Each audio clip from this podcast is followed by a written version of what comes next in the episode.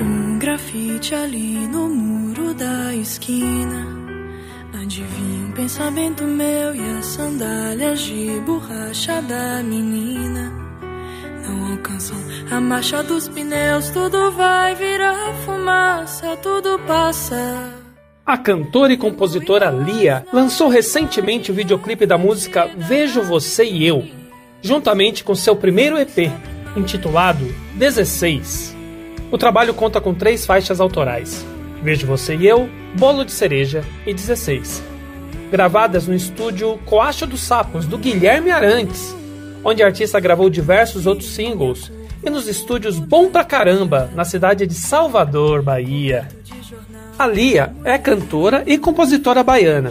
Começou a dar seus primeiros passos na música ainda na infância, sob forte influência dos pais. Em 2016, integrou o elenco do The Voice Kids na Rede Globo de televisão, no time do Carlinhos Brown. Com passagem marcante pelo programa, a multitalentosa Lia colheu diversos frutos, desde o show no Sarau do Brau, com seu mentor Carlinhos Brown, participações em programas de TV e uma apresentação do Show da Virada de Salvador. Atualmente, divide sua agenda entre gravações, shows e dedica muita atenção ao seu público através das redes sociais, onde abre diálogos sobre temas que considera relevantes para a juventude, entre eles veganismo, diversidade, identidade de gênero e diversos outros assuntos, sempre regados à boa música. Eu, Alexandre Nunes, estou aqui já falando bastante sobre a Lia, porque eu vou bater um papo aqui com ela para você ouvinte do nosso podcast. Lia, conta pra gente como que você iniciou sua trajetória no mundo da música. Então, Ale, essa pergunta é uma. Eu, ela tem uma resposta bem simples, né? Que pode até parecer clichê, mas, mas não é não. É porque é a verdade mesmo. Basicamente, eu nasci numa família rodeada de arte, de música.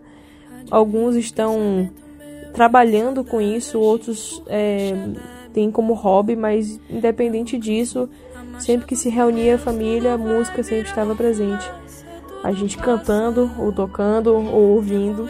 Então nunca teve um início assim, realmente. Acho que o início mesmo, mesmo foi dia que eu nasci, dia 25 de julho. Mas, mas é isso. Eu acho que não tinha outro caminho para mim, sabe? Tipo, esse foi o caminho que, que realmente foi feito para mim. E como que surgiu a oportunidade de participar do The Voice? Você se inscreveu ou foi selecionado através da internet? Eu fiquei sabendo do The Voice Kids pela, por uma chamada na televisão.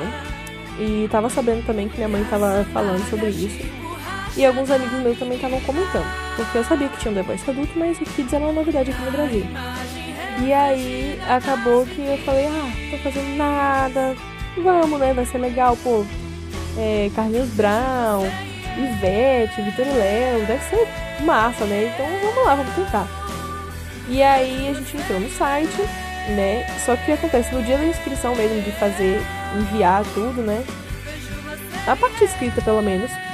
A gente. Eu, eu fiz sozinha, porque minha mãe não tava em casa. Nem meu pai, eu fiquei no telefone com ela, perguntando, mãe, pelo amor de Deus, o que é CEP? Na época eu não sabia, né? Eu acho que o que se espera de um formulário desses é que quando a pessoa é, se inscreve no The Voice Kids, o responsável pela criança ou pelo adolescente que vai escrever. Mas eu tive que me inscrever sozinha nessa hora.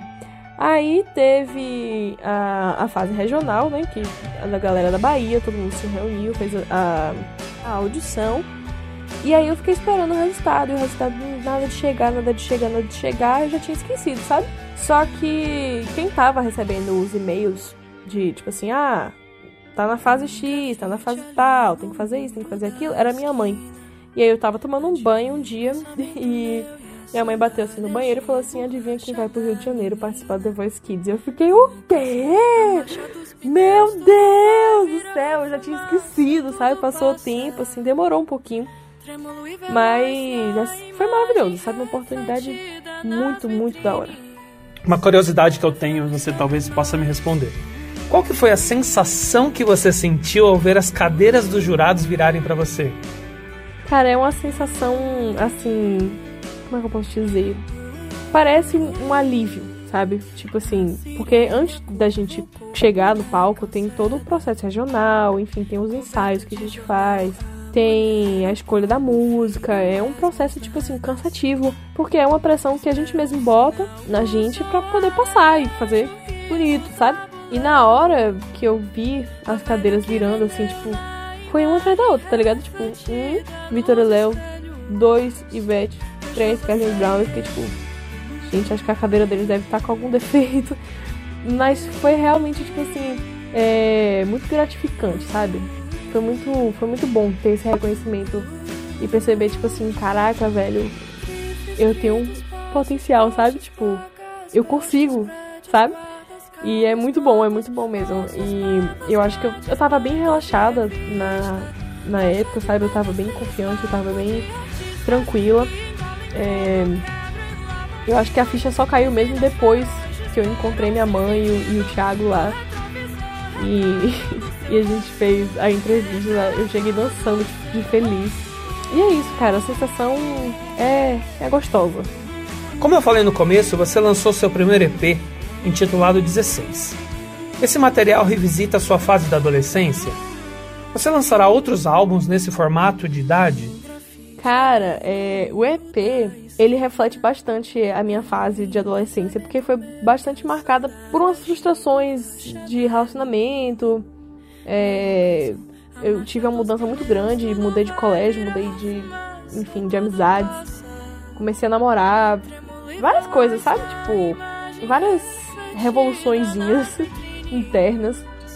E, e eu acho que, que o EP reflete bastante isso, né? Essa época, 16 anos, a gente tá tipo ali pisando ali na maioridade quase, já se sentindo mais crescido, mas aquele aquela aquele fogo de, de, de adolescência que, de, que precisa viver e precisa curtir ser totalmente emocionado, sabe? Então esse EP refletiu bastante o que eu tava sentindo na época. Eu acho que é um formato legal, sabe? Pra, pra próximos lançamentos, por exemplo.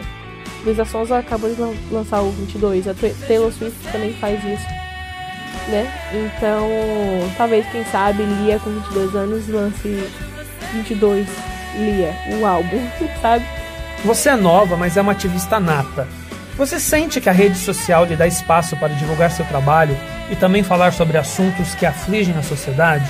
Poxa, muito obrigada. Eu acho que não é para tanto, mas eu acho que a rede social, ela me dá muito espaço para poder falar com muita gente que eu não conseguiria, sabe? E eu sinto que, que hoje em dia as pessoas estão mais abertas a ouvir a nova geração, né? A nova geração tá muito ligada no que a geração antiga não conseguiu consertar, sabe? A gente tá vendo aí notícias de, de, de protestos, de de lutas, de, enfim, de várias coisas. E eu acho que a rede social foi um grande fator para disseminar realmente essa informação e educar a, as pessoas sobre certos assuntos que são pertinentes, sabe? E eu tento usar ao máximo a minha plataforma para para poder falar sobre isso, sabe? Não é o, o meu foco. Realmente o meu foco é a música, mas bom, a música pode transmitir várias coisas, né? A gente pode falar sobre racismo, sobre enfim, sobre outros assuntos é, através da música, né? E talvez chegue melhor para as pessoas, sabe? Porque as pessoas tendem a rejeitar todo o discurso que vem de forma mais direta, né? Mais firme. E eu super entendo, sabe? Só que, enfim, às vezes a gente tem que vir realmente de forma mais direta, mais, mais firme, mais dura, porque a gente não tem que ficar aceitando todo tipo de discurso. E com a música, eu acho que, que as pessoas conseguem prestar mais atenção, sabe? Uma pergunta que eu sempre faço para quem participa aqui comigo: Como é que é o seu processo de composição? Você faz uma música em minutos ou costuma construir cada estrofe a cada dia? Como que funciona? Meu processo de composição, ele não demora muito não, assim, antigamente, né? Hoje em dia tá demorando um pouco mais, porque eu acho que eu tô sentindo a necessidade de mudar um pouco, sabe? Então eu tô, tô procurando outras formas de, de, compor, eu tô demorando um pouco mais para poder fazer isso.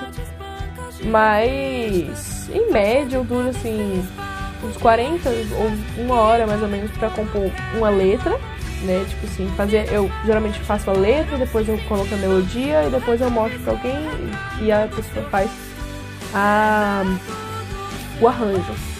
Só que eu às vezes também faço a letra junto com a melodia. Aí vai depender do meu, meu nível de criatividade ali na hora. Mas o que eu quero fazer, na verdade, é já ter uma base pronta para eu poder compor em cima. E eu percebi que isso facilita muito, porque já tendo a noção ali do arranjo, o, o, as partes que tem, eu posso brincar mais com a melodia, sabe? E me sentir, sentir que a música já está pronta. Eu tô cantando como se eu estivesse cantando uma música que eu já conheço, sabe? Então flui muito mais facilmente. E geralmente não chega a demorar muito não.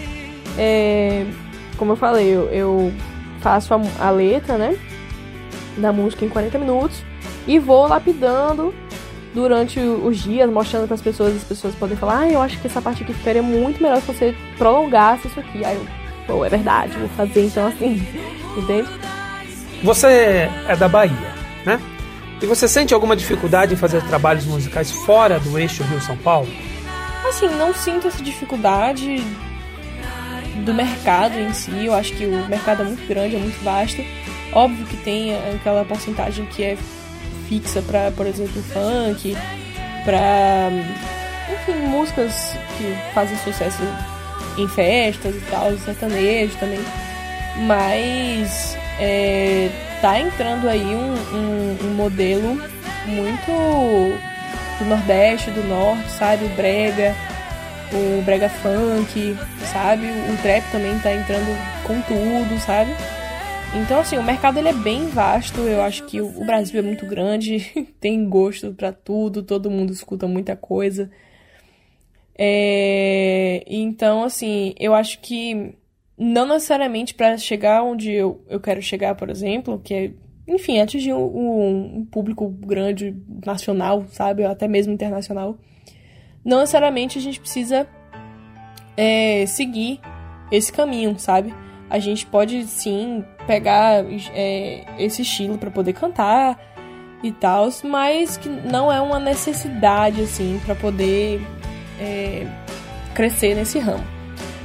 Eu não sinto essa dificuldade, eu acho que, que a gente tá abrindo espaço para novos ritmos como R&B, como trap, sabe? Isso eu tô falando de antigamente 2000 e 2000, anos 2000, sabe? É, saindo mais eu, eu tô saindo do pop rock, tô entrando para esse para esse mercado mais mainstream, mas sem deixar de de me colocar ali nas coisas que eu gosto de ouvir, nas coisas que eu gosto de cantar, nesse, nesses estilos, sabe? Então, é, nunca foi uma dificuldade, assim, entregar algo que eu goste e que seja é, mercadológico, por exemplo. Como vai funcionar seu novo projeto de canções covers? Além dessa, quais novidades podemos esperar ainda para este ano? Olha, é a gente está pensando, pensando não, a gente já está executando, na verdade, alguns, alguns covers de músicas que estão na, no, no topo do Spotify, sabe? Músicas que estão trending nos TikToks e no Instagram, enfim. E dá a minha cara na, nas canções, sabe? Então, esses covers vão ser lançados nas redes sociais e com arranjos novos, com ideias é, diferentes, sabe? É, e com isso dá chamar a atenção para o projeto do álbum que eu estou desenvolvendo. É, estou pensando em parcerias, não posso dizer datas exatamente de tudo, mas esse ano pode ter certeza que as pessoas vão ouvir falar de mim. Então, assim, Fiquem tranquilos que vocês vão ouvir falar de mim de novo. Talvez eu volte aqui pra, pra conversar mais com vocês. Só me chamar. Mas, mas é isso. É, o objetivo da gente é ficar conhecido por, esses, por essas versões um pouco mais. Como é que eu posso dizer? Diferentes, né? Do, do que as pessoas já estão acostumadas a ouvir. E esse foi o bate-papo que eu tive aqui com a jovem Lia muito sucesso, muita prosperidade para você, para a sua carreira. E eu, Alexandre Nunes, estou terminando mais esse podcast e logo mais eu volto com mais novidades para você.